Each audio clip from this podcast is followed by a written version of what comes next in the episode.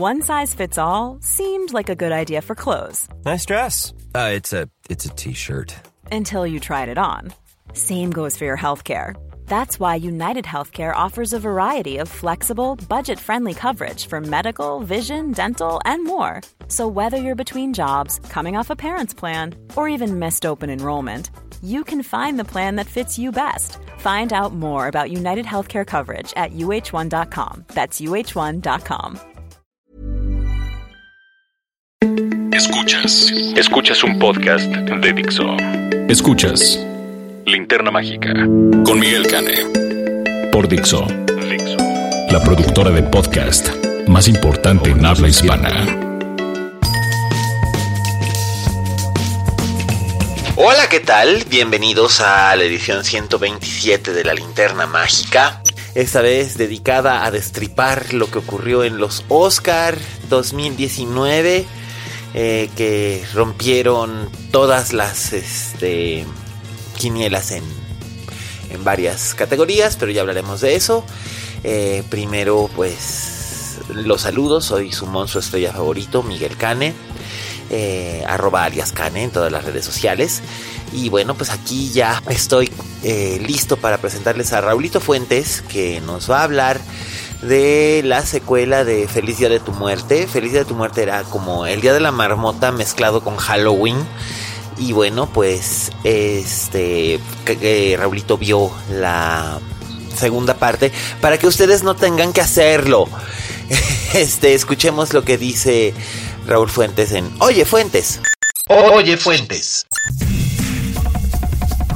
Hola, ¿qué tal? Esto es Oye Fuentes, el espacio que Miguel Cane me brinda en la linterna mágica. Yo soy Raúl Fuentes y a mí me encuentras en Twitter como arroba Oye Fuentes. Oigan, hoy me toca platicar de una película de estreno que pues a lo mejor no es ni siquiera la más esperada del mes, pero yo sí tenía muchas ganas de verla, yo sí estaba expectante porque se estrenara y pues se trata de la película eh, Feliz Día de tu Muerte 2, esta secuela de la película que se estrenó hace dos años que fue dirigida por Christopher Landon y que tiene a Jessica Roth en el papel principal. Y pues nuevamente tanto el director como la actriz pues están de regreso en esta secuela. Para la gente que no conozca, no llegó a hablar eh, no llegó no a escuchar mucho de esta cinta o que a lo mejor ni siquiera les dio ganas ganas de verla porque eh, pues básicamente la premisa es pues exactamente igual que el día de la marmota pues déjenme contarles un poquito de qué va un poquito de contexto de qué onda con esta con esta secuela y con el universo pues ya podemos hablar de un universo del feliz día de tu muerte pues sí la premisa es exactamente igual que el día de la marmota se repite el día constantemente en este caso en vez de ser el 2 de febrero. Es el 18 de septiembre, eh, día en el que cumple años Tree, nuestra protagonista, que pues está siendo asesinada por un eh, malhechor, digamos un criminal que está disfrazado con una máscara de bebé, que también pues remite un poco a las películas de Scream y eh, pues Tree cada vez que, es asesinada por este por esta persona pues despierta en el mismo día de su cumpleaños y pues ella va eh, tomando algunos apuntes para saber quién fue lo mató y sobre todo quién la mató y sobre todo saber por qué. Eh, pues esta esta cinta creo que tenía un reto muy complicado porque hacer una secuela de una historia que ya vimos, además en el Día de la Marmota, ya la vimos también en la película Al filo del mañana con Tom Cruise y con, y con Emily Blunt, pues debía tener un aditivo eh, muy especial que hiciera que la gente la fuera a ver. En el caso de Feliz Día de tu Muerte me parece que este aditivo lo proporciona con creces Jessica Roth. Jessica Roth pues no es famosa como lo es Bill Murray o como lo es Tom, Tom Cruise, pero tiene muchísimo carisma, tiene muchísimo ángel, es una, eh, la suya es una actuación muy, muy divertida. Y aquí en Feliz Día de tu Muerte 2 se repite. ¿De qué se trata? Ya para no dar más vueltas sobre, sobre este, este, esta película, ¿de qué se trata Feliz Día de tu Muerte 2? Pues bueno, eh, al principio de la película, y no haré el spoiler, pero al principio de la película descubrimos o entendemos pues qué es lo que sucedió o la razón por la cual Tree estaba repitiendo y repitiendo y repitiendo su cumpleaños. Eh, eso se nos revela y eso abre la puerta a muchísimas más nuevas probabilidades para seguir contando historias de felicidad de tu muerte. Entonces, una vez que tenemos ese elemento a consideración, pues Tree se ve inmiscuida nuevamente repitiendo el día de su cumpleaños, pero ahora con mayor conocimiento, con mayor experiencia, ella ya tiene eh, pues estas experiencias previas que le hacen ser una persona que ya no es egoísta, ya no es soberbia, ya no es una chica malcriada como lo era al principio de la primera cinta y eh, pues ella verá ahora cómo le hace para para pues cambiar el orden, cambiar el orden que estaba establecido desde la primera cinta. Creo que el reto de hacer una película novedosa, eh, interesante, original y hasta divertida de una de una cinta como Feliz de tu muerte, pues era un reto bastante grande y yo diría que sí le salió. Si bien esta secuela no tiene ni la misma frescura ni digamos como la misma gracia que tuvo que tuvo la película de hace dos años creo que Jessica Roth sigue llevando ese barco a buen puerto. Ella es una actriz que yo no sé si vaya a tener un rango mayor en algunas otras películas. La verdad es que únicamente la ubico de, de La La Land. Ella es una de las amigas de, de Emma Stone en algunas de las primeras secuencias de, de la cinta de Damien Chazelle. Y más allá de eso no recuerdo haberla visto en alguna otra película. Espero que eh, pues estas cintas de Feliz Día de tu Muerte le den un poco más de eh, panorama para que, pues, para que se pueda desempeñar ya sea tanto en comedia como en drama. Pero bueno, eh, ¿por qué valdría la pena ver Feliz Día de tu Muerte 2? Pues por ella, la verdad es que por ella, ella hace toda la diferencia de la cinta. Y aunque todos los actores y actrices que participan en esta cinta son pues los mismos que estuvieron en la primera película y esto que también está muy padre que, que, todos en algún momento lucen, tienen su, su momento de, spotlight, digamos, eh, pues están muy bien, pues definitivamente es Jessica Roth la que, la que se lleva todo, todo la, los reflectores. Es, como les dije, es una película que yo me la pasé muy bien, me divirtió muchísimo, me reí mucho, me preguntaba eh, a todo momento qué es lo que iba a pasar y cómo iban a resolver los conflictos y cómo iban a a cerrar con lo que habían abierto en un principio de la película para explicar qué era lo que pasaba con, con, el personaje de Tree. Y creo que todo se, se resuelve, se, se, se, resuelve el conflicto de la manera más satisfactoria, dando a lo mejor pie a lo que podría ser una tercera parte. Habrá que ver también cómo es que le va a Feliz Día de tu Muerte 2 en taquilla. Eh, que sepan también que después de los créditos principales hay una escena extra muy chistosa también, una escena que dejará buen sabor de boca y, es todo. La verdad creo que es una opción muy amena como para disfrutarla en un fin de semana en el que no haya nada más que ver. Si ustedes no quieren eh, ver alguna de las películas que estuvieron nominadas en los, en los pasados premios Oscar, o no quieren repetir, o quieren ver algo nuevo, y si vieron la original, que yo creo que sí es muy importante haber visto la primera película para entender sobre todo las referencias, los chistes y alguna que otra escena que hace alusión directa a la primera cinta, pues que la vean, la verdad yo creo que se la van a pasar muy bien, tanto la primera como esta segunda película hacen un muy buen match, uh, pueden incluso hacer un maratón, pueden ver la primera y luego lanzarse al cine a ver la segunda, creo que se la van a pasar muy bien, la recomiendo con estas debidas eh, acepciones, que, es una película pues que seguramente pasará sin pena ni gloria, será eh, olvidada en unas dos o tres semanas, pero para los que fuimos fans, pues, pues encontraremos mucha diversión. Entonces ahí está la recomendación, Feliz Día de tu Muerte 2, dirigida por Christopher Landon y con Jessica Roth en el papel principal. Pues ahí está, si ya la vieron, si la quieren ver, si no la, si no la quieren ver, si la vieron y no les gustó, pues hay que comentarlo. Yo estoy en Twitter como arroba oyefuentes. Yo soy Raúl Fuentes, les agradezco su atención y nos escuchamos la próxima semana. Hasta luego. Escuchas, escuchas. Linterna Mágica. Gracias, Raulín. Eh, pues ya, ya lo oyeron ustedes. Así que, pues bajo su propio riesgo, ¿no? Con esta pseudo comedia negra de terror, eh, con mucho gore y violencia. Y bueno, pues vamos a, pues obviamente es inevitable, ¿no? Vamos a destripar los Oscar.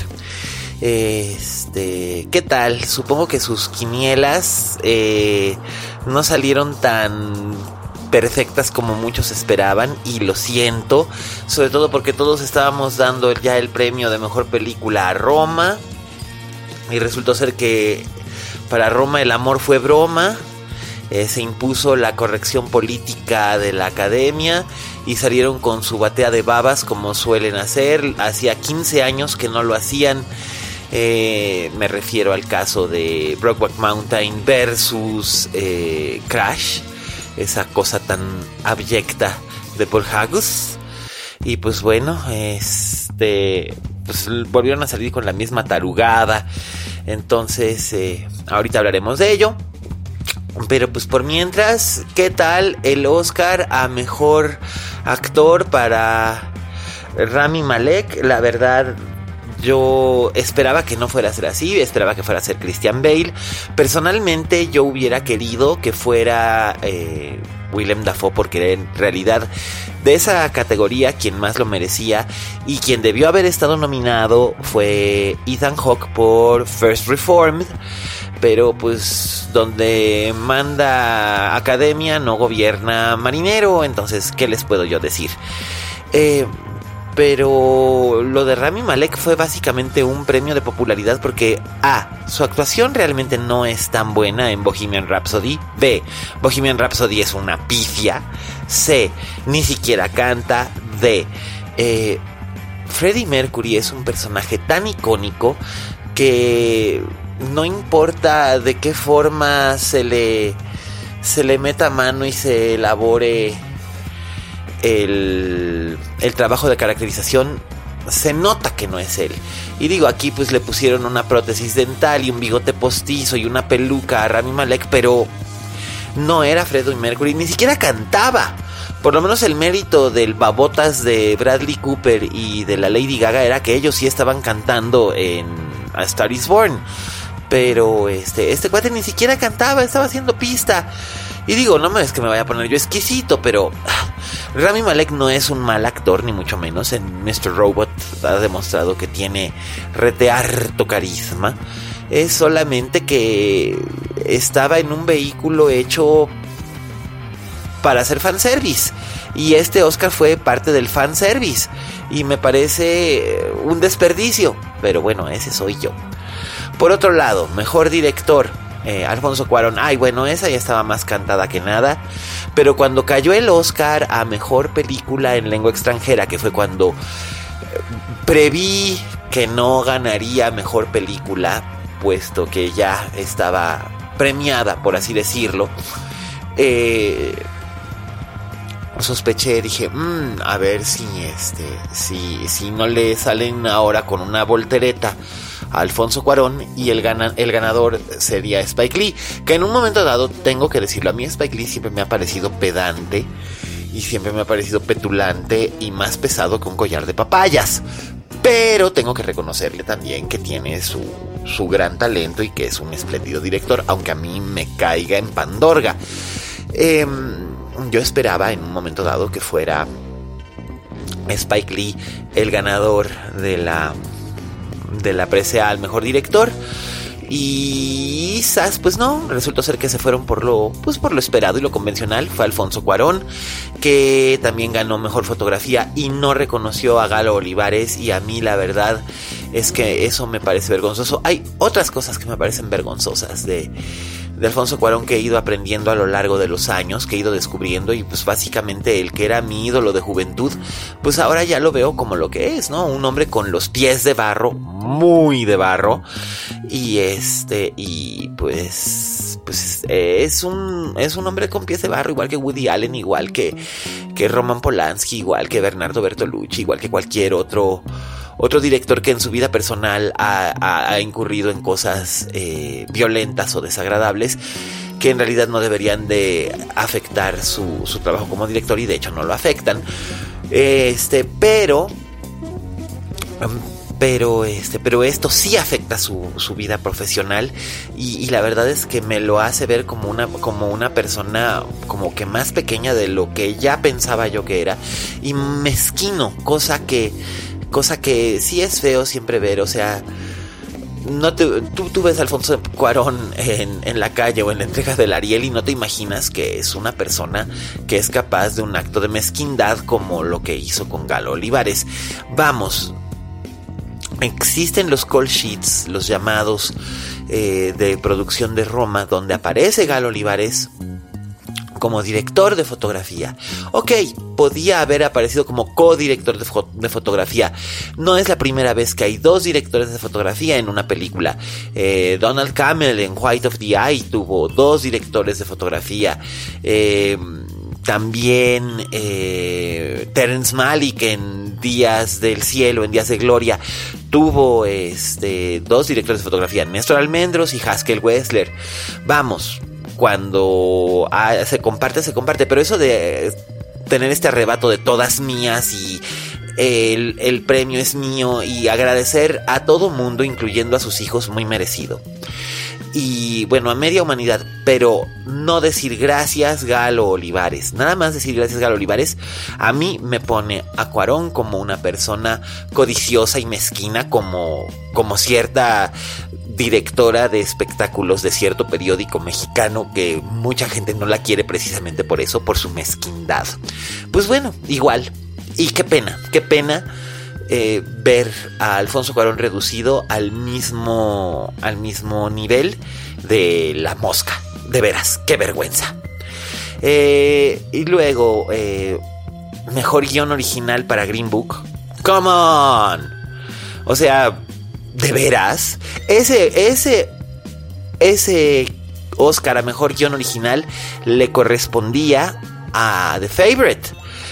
Porque Deborah Davis llevaba 20 años escribiendo, tardó 20 años o casi en escribir este guion acerca de la, de la complicada relación entre la reina Ana de Gran Bretaña y sus, este, sus dos favoritas, Lady Sarah Churchill, la duquesa de Marlborough, y Lady Abigail Hill, la baronesa de Masham, eh, y su investigación, y también él tuvo la colaboración de Yorgos Lántimos haciendo algo muy imaginativo, como para que vayan y se lo den a una... Es que eso es lo que me irrita de, de, Green Book. Green Book es una película acerca de cómo mejorar las relaciones raciales en un periodo utópico, es decir, se supone que está ambientada en la época de la lucha de los derechos civiles. Y bueno, Martin Luther King debe haber estado dando vueltas como trompo en su tumba. Y, salen con, con, esta pendejada que además es una pendejada producida por hombres blancos, dirigida por hombres blancos, eh, escrita por hombres blancos o sea, no se puede ser más condescendiente y hacer un mansplaining peor de un tema como, como se hizo en este. Y la verdad es que eso me irrita. Y ahorita que le tire más a la película va a ser peor. Ya verán. Eh, Mejor actriz de reparto, pues bueno, Regina King estaba bien, probablemente es lo más rescatable de la decepcionante Si la colonia hablara de Barry Jenkins, que ya lo he dicho antes, parece un capítulo de La Rosa de Guadalupe, pero con alto presupuesto. Y mejor actor de soporte, pues sí, Mersal Ali por Green Book, que sí, o sea, era el era el Oscar que, que, se merecía. Mersal Ali estaba formidable, estaba incluso mejor que Vigo Mortensen en esta parodia travesti de manejando a Miss Daisy. O sea, sí, pues en lugar de estar paseando a Miss Daisy, está paseando a Mr. Ali, pero es lo mismo nada más con, con las razas cambiadas y con algunos twists estúpidos. Este, y todo hecho como... ¡Ah! De veras que me pongo de mal humor. Eh, y luego llegamos a, la, a, la, categoría de mejor actriz, que para mí en los últimos, probablemente en los últimos 10 años ha sido la categoría siempre más interesante, eh, mejor actriz. En este caso, pues tenemos a, a Glenn Close como virtual ganadora, ya todo mundo la dábamos por ganona. Eh, también teníamos a Yalitza Aparicio con su pelazo y su vestido que aquí, perdónenme que lo diga, pero yo no sé el estilista que la vistió que estaba pensando al dejarla vestirse con un traje color menta en, en tul. Eh, parecía quinceañera. Eh, francamente, Yalitza se ha visto mucho mejor en otras entregas, se ha vestido mucho mejor en otras portadas de revista. Eh, yo no sé por qué no fue con un hermoso vestido del istmo de Tehuantepec con su, con su traje de tehuana, que la verdad le hubiera sentado divinamente, porque además esos trajes son una obra de arte. Eh, pero pues bueno, eh, lo que se dice es que ella eligió el vestido que ella llevó de los, que le ofreció la estilista y pues, pues está bien, pero se veía como Lupita Ñongo el año en que ganó ella el Oscar. Eh, que iba de, este, de Lupiterela, ¿no? En lugar de Cinderela, Lupiterela en, vestida en color azul pastel. que no, pues no, o sea, son colores, son colores que no le sientan a mujeres de tez oscura. Punto. De eso te lo puede decir cualquier asesor de imagen, o sea, no estoy inventando. Pero entre que son peras, manzanas y la manga del muerto, eh, Yalitza se vio que se divirtió, se la pasó poca madre, fue la primera en aplaudir cuando anunciaron a la ganadora y se notaba genuinamente emocionada y divertida. ¡Qué bueno! ¡Qué bueno que tuvo una experiencia excelente! Eh, me alegro mucho me alegro mucho por ella. Eh, Glenn Close, pues bueno, se había disfrazado de premio Oscar, igual que en su momento se disfrazó de premio Oscar eh, Meryl Streep cuando ganó su tercer Oscar por, por eh, interpretar a Maggie Thatcher en La Dama de Hierro. Y bueno, pues aquí se quedó con las ganas y con un precioso vestido dorado. Pero no perdió el buen humor Glenn Close, pese a todo. Aunque hay gente que dijo, ay, es que cómo es posible que le hayan agradecido y tal, y bla, bla, bla. Digo, si Olivia Colman mencionó a Glenn Close en su discurso y le echó flores, era muy onda de Olivia Colman, que además aventó uno de los discursos eh, de agradecimiento más genuinos y más, más eh, amables, más simpáticos, más sinceros que he visto en un chorracatal de tiempo. Eh, la vi eh, reírse, la vi llorar, la vi agradecer a sus hijos, tiene tres, uno de 13, una niña de 10 y otra niña de 3. De hecho, si ustedes la vieron en The Night Manager, eh, la vieron embarazadísima, estaba embarazadísima en la vida real. Su hija nació poquito después de que terminó el, el rodaje de la miniserie en la que aparece con Hugh Laurie y Tom Hiddleston. Y bueno, pues ella hizo un trabajo extraordinario como la reina Ana de Gran Bretaña, una mujer con todo el poder sobre la tierra inglesa en ese entonces y también carcomida por inseguridades, eh, ansiedad de soledad, tristeza y otros problemas emocionales y cómo se ve convertida en el objeto de manipulación de dos mujeres, una que busca manipularla por el bien de la nación y otra que busca manipularla por el bien de sí misma. Eh, la verdad es que es un trabajo formidable, ya he hablado eh, a, fondo acerca de ello. Y bueno, pues Olivia Colman gana mejor actriz, eh, Glenn Close mantiene su récord de siete nominaciones sin haber ganado, empató ya al legendario Richard Burton y ahí se queda por el momento, a menos de que vuelvan a nominarla futuramente, que no, lo, no me extrañaría. Glenn Close siempre hace trabajos extraordinarios y a diferencia de Leonardo DiCaprio, ella no los hace buscando el Oscar. Eh, que pues es que eso es lo que se dedicó a hacer Leonardo DiCaprio durante 12 años. Eh, por lo demás, em, me pareció que fue muy correcto. Eh, digo, hubiera sido un trauma que que en vez de ganar Glenn Close o Olivia Colman o hasta Yalitza hubiera ganado Lady Gaga.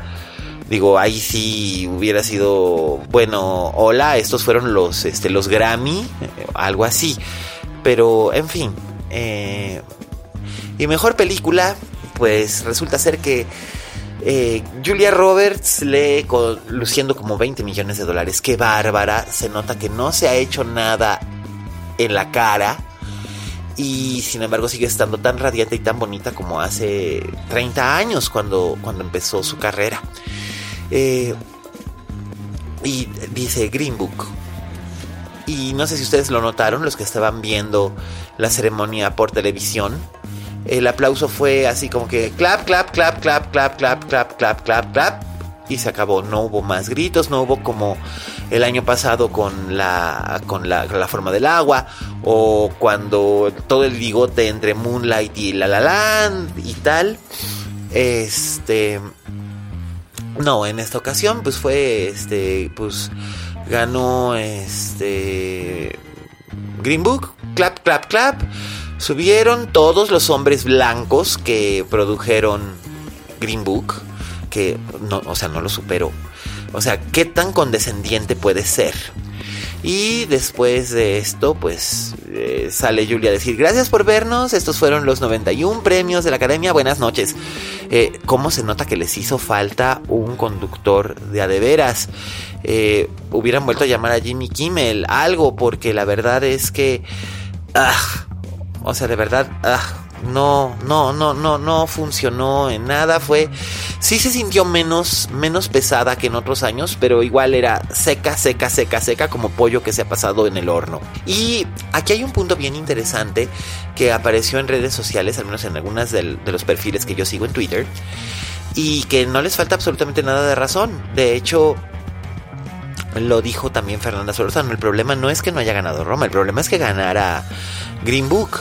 O sea, esto viene a reflejar que el pensamiento masivo es vamos a reelegir a Donald Trump y vamos a tapar el sol con un dedo.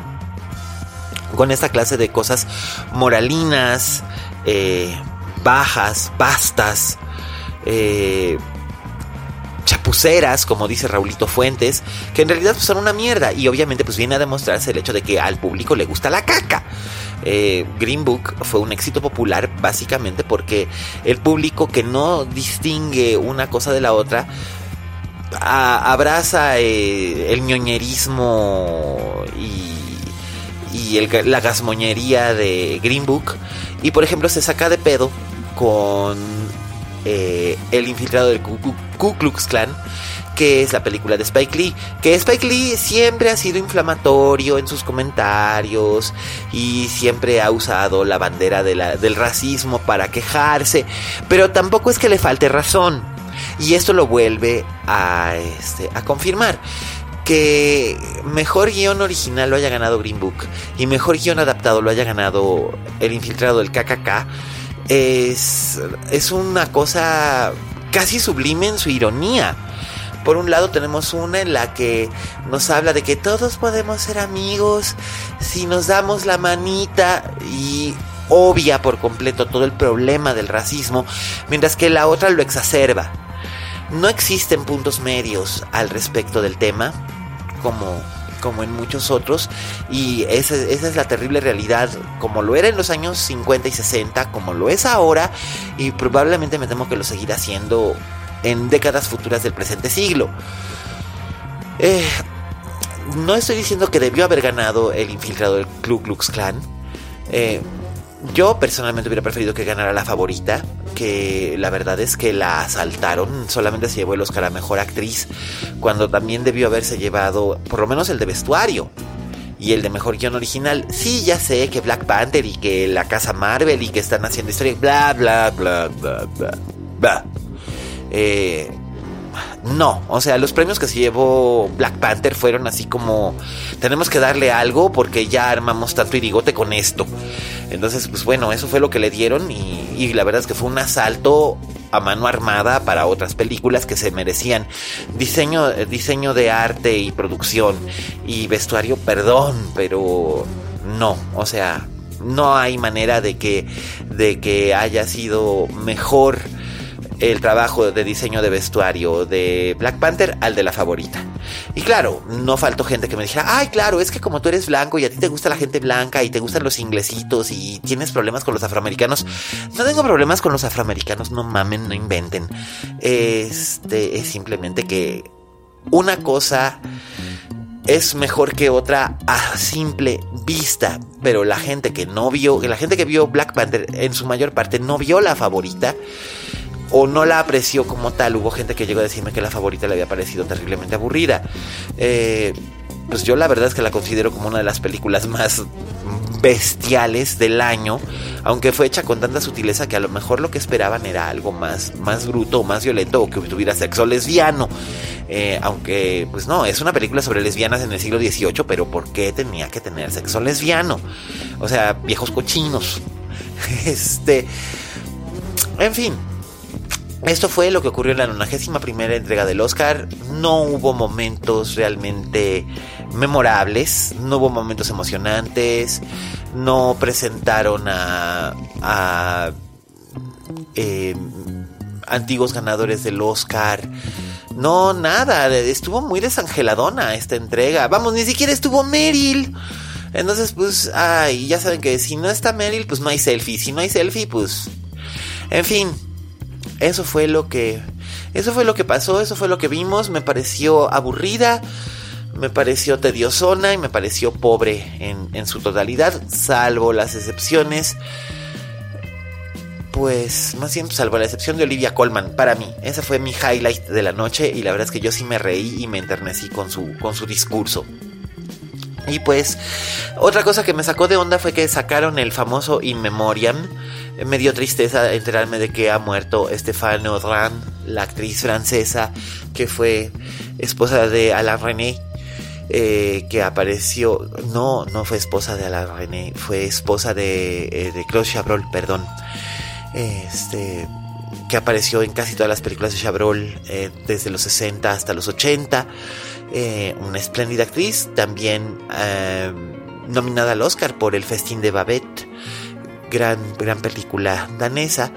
Y pues es una tristeza que, que haya muerto, yo no lo sabía, me dio mucha pena saberlo, pero lo que me dio coraje es que no pusieron a Stanley Donen. Stanley Donen muere un día antes de la entrega de los premios Oscar y pum, ya no lo meten. Terminan con Albert Finney, que había muerto unos días antes también. Este, pues qué mala onda, porque Stanley Donen, la verdad es que de todos los muertos que hubo, probablemente fue en cuestión de dirección el más influyente. Él fue el padre del musical moderno en el cine, en el cine de mitad del siglo XX. Y también fue un cineasta sumamente versátil y sumamente arriesgado. Hizo la primera comedia sobre adulterio en el 58 con Ingrid Bergman y Cary Grant llamada Indiscreet. Hizo también este Dos en la carretera, de la que hablamos la semana pasada, con Audrey Hepburn y Albert Finney. Eh, hizo la maravillosa Charade, que es la película que Alfred Hitchcock hubiera querido hacer una mezcla perfecta entre comedia, suspenso, violencia y amor. Y pues la verdad es que me da coraje que se haya pasado por encima o se haya pasado de lado a Stanley Donen porque era un grande, dejó un gran legado y todavía hoy se seguir, aún hoy se habla de él y se seguirá hablando de él, al menos mientras yo pueda seguir hablando de directores, seguiré hablando de grandes directores como Stanley Donen. Y pues bueno, eh, con este de Braille terminamos eh, la edición 126 de la linterna mágica. Cuéntenme ustedes usando los hashtags eh, de cinéfilos para cinéfilos y linterna mágica. ¿Qué opinan ustedes de esta tomadura de pelo que fueron los Oscars este año? ¿Creen ustedes que debió haber ganado Roma? Sí, ¿por qué? ¿Sienten que Alfonso Cuarón se pasó de lanza con Gal Olivares? Eh, ¿Descubrieron a, Olivia Colman? ¿Qué les pareció? ¿Están contentos? Eh, ¿Extrañarán el pelazo de la Yalitza? Eh, pues ya, ya cuéntenme ustedes y pues como siempre quiero agradecer a a Raulito Fuentes, también pues a todos los, los escuchas que conforman la familia de Linterna Mágica. Eh, David e Iván, Dimitri Albertini, eh, Pepe Coto, eh, ya Enrique ya, que por cierto va a ser papá, mi Pipe querido, también mis tocayos queridos Miguel y Miguel uno en Tijuana y el otro aquí en DF, eh, Sara Marcos allá en España, Laura Miri, eh, todos los que nos escuchan, luego hay gente que de repente me encuentra en el súper y me dice, tú eres Miguel Cane. Y yo digo, ay Dios mío, sí, que este, yo ya pagué Hacienda. Y me dicen, no, eh, es que escucho tu podcast. Entonces, pues muchas gracias. Les quiero recordar que nos pueden escuchar en iTunes y en Spotify. En iTunes además pueden valorarnos hasta con 5 estrellas. No sean gachos, no nos pongan una y dejar sus comentarios. Eh, prometo que los voy a contestar. Gracias David por, por el comentario, ya, ya lo vi, me, me dio mucha alegría verlo. Este, qué recomendación tan padre. Em, y en Spotify pues también nos pueden leer y escucharnos cada, cada nos pueden seguir y escucharnos cada semana. Y bueno, también en la página de Dixo y pues como siempre gracias a Vero en los controles y en la producción. Eh, también a Fede en la postproducción y también a Dani por habernos dado Dixo. Ya vamos ascendiendo en el, en, el número, en somos el 156 de los más escuchados en iTunes, así que por favor sigan corriendo la voz, sigan escuchándonos, sigan descargándonos, sigan compartiéndonos para que este fin de año de 2019 eh, pueda llegar a estar entre los más escuchados como, como hicimos aquí la reta, eh, Vero y yo.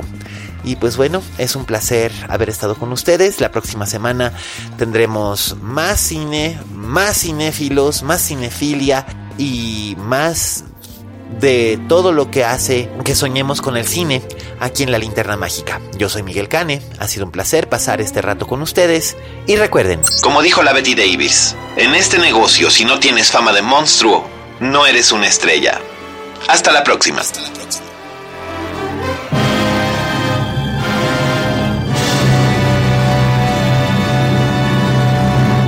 Dixo presentó Linterna Mágica con Miguel Cane.